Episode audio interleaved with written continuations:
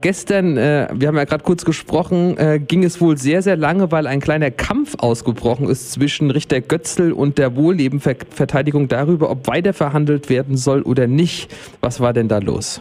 Also das Ganze ähm, geht auf einen Befangenenantrag des Vortags zurück. Und der Vorsitzende Richter Götzl hat sich aber entschieden, weiter zu verhandeln, also jetzt nicht abzuwarten, bis eine andere Strafkammer über diesen Befangenheitsantrag entschieden hat. Das kann man machen, zwei Prozesstage lang. Ähm, und die Wohlimverteidigung ähm, wollte dann gestern den Beginn des, äh, dieses Prozesstags quasi sabotieren, nach hinten drängen. Ähm, das hat sie ähm, bis in den aller, aller spätesten Nachmittag geschafft, indem sie Beanstandungen und einen weiteren Befangenheitsantrag angebracht hat. Also gestern war der, der Verzögerungs- oder Verschleppungstag der Wohllebensverteidigung. Damit hat sie dann, äh, ich glaube, um 17 oder 17.30 Uhr aufgehört und dann konnte gestern doch noch der einzige Zeuge vernommen werden. Und äh, dieser einzelne äh, Zeuge, das war wohl, wenn ich das recht sehe, Björn W., das war ein Zeuge zur lange zurückliegenden Schlägerei in Jena Winzerla, worüber wir auch schon oft gesprochen haben. Was hatte der denn zu berichten? Ja, äh, also in, in der Tat, das, das Thema ist ja schon intensiv behandelt worden. Ähm, ähm, der gestrige Zeuge hatte äh, das äh, später angegriffene Opfer begleitet.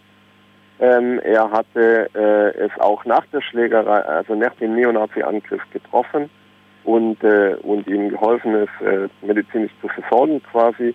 Und er hatte die Polizei gerufen.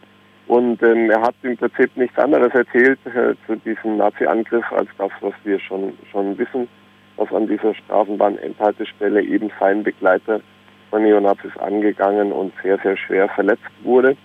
Ähm, das Ganze hat also äh, keine neuen Erkenntnisse gebracht, ähm, außer der, dass sich bei den Angaben von Angeklagten Carsten es äh, tatsächlich um sehr, sehr zutreffende oder äh, glaubwürdige Angaben in diesem Punkt handelte.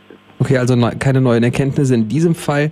Es gibt einen äh, weiteren, mehr oder weniger äh, neuen Punkt, der äh, auf die Tagesordnung kam, und zwar, dass ein Quellenführer des Verfassungsschutzes, der damals den V-Mann Carsten S. alias Piatto betreute, gelogen haben soll. Um was ging es da? Worüber soll er denn gelogen haben? Ja, das Ganze ist ein, ein bisschen komplizierter. Ähm, es geht darum, welches Wissen über den NSU war denn in den Verfassungsschutzbehörden vorhanden. Also wir gehen ja längst nicht mehr davon aus, dass kein Wissen vorhanden war, sondern dass äh, stattdessen V-Leute und Informanten eine ganze Reihe von Hinweisen auf den NSU gegeben haben und der Skandal jetzt äh, langsam dazu liegt, dass erklärt werden muss, was mit diesen Infos passiert bzw. nicht passiert ist, also inwieweit eine Fahndung eine Weitergabe von Informationen an die Polizei beispielsweise einfach unterblieben ist. Und in dem Fall geht es um das Brandenburger Landesamt für Verfassungsschutz. Das entsandte ihren V-Mann ähm, Carsten Schepanski bis nach Sachsen in die sächsischen NSU-Unterstützungsstrukturen. Äh, und ähm, es ist äh, nachgewiesen, dass äh, ein Mitglied der sächsischen NSU-Unterstützungsstrukturen diesem V-Mann Carsten Schepanski eine SMS schrieb, was ist mit den Bums? Darüber wird es äh, allen Wahrscheinlichkeit nach um Waffenbeschaffung gegangen sein. Also das Brandenburger Landesamt war informiert in eine Waffenbeschaffung. Und ähm, das ist natürlich eine der, der zentralen Punkte, um die es auch schon sehr oft ging im Prozess, was ist mit dieser Info passiert. Die beiden V-Mann-Führer gaben bisher immer an, sie hätten diese Info entweder nicht gewusst oder nicht wissen können.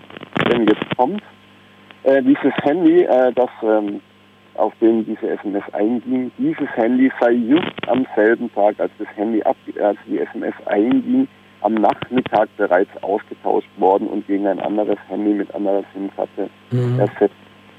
Der V-Mann-Führer Rainer G., der, der das erzählt hat im Prozess, ähm, naja, der eh überhaupt nichts erzählen wollte, aber der wenigstens diese Geschichte aufgetischt hat, er hat da gelogen, wenn es ähm, ähm, wenn die Sachen zutreffen, die jetzt eben in einem Beweisantrag äh, von Nebenklageanwältinnen und Anwälten formuliert waren. Denn es ist ein interner Vermerk aufgetaucht aus dem Landesamt für Verfassungsschutz, dass äh, mitnichten um 16 Uhr das Handy schon ausgetauscht war, sondern dass das Treffen mit Handyaustausch bis weit nach 20 Uhr gedauert hat und das Handy dann noch im Besitz, weiter im Besitz des Vormanns geblieben wäre.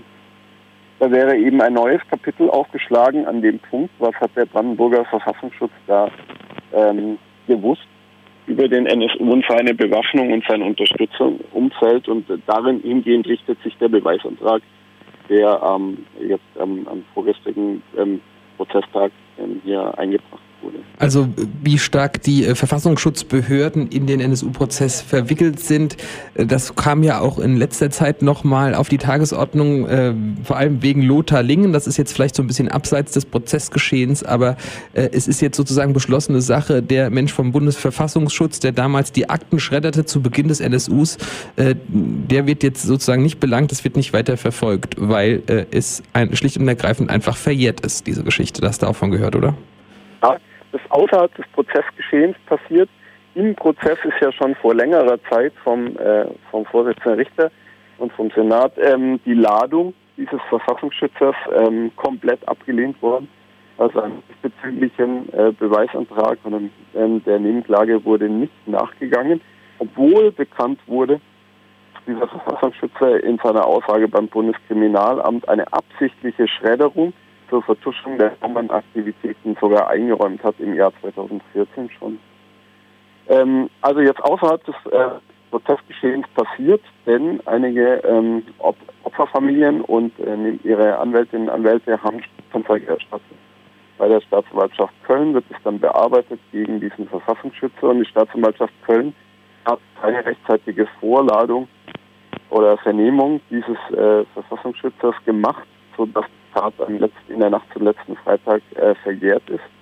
Nach äh, fünf Jahren nach der Tat verjährt ein solches Delikt. Und äh, ja, das ist also auf strafrechtlichem Weg, also durch diese Strafanzeige nicht möglich, äh, ihn noch zu belangen. Allerdings ähm, laufen meines Wissens nach noch Beschwerden bei Oberstaatsanwaltschaft und auch noch ähm, weitere, ähm, also ähm, es ist auf diese Strafanzeige nichts mehr möglich, aber ob das Thema damit vom Tisch ist, äh, ist noch nicht gesagt.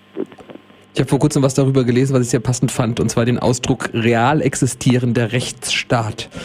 Ähm, wie auch immer zum Schluss noch eine äh, kurze Frage zum Prozessgeschehen äh, in der nächsten Woche. Kannst du dazu was sagen? Sind Termine dafür schon klar? Ja, drei, drei Tage soll verhandelt werden in der nächsten Woche. Ähm, also so die Gefangenheitsanträge nicht, äh, nicht ziehen, ähm, so die äh, andere Strafkammer, die nicht äh, tätig wenn der Prozess zum Platzen bringt. Also dann würde es drei Prozesstage in der nächsten Woche geben, für die mir allerdings nur wenig Programm bekannt sind.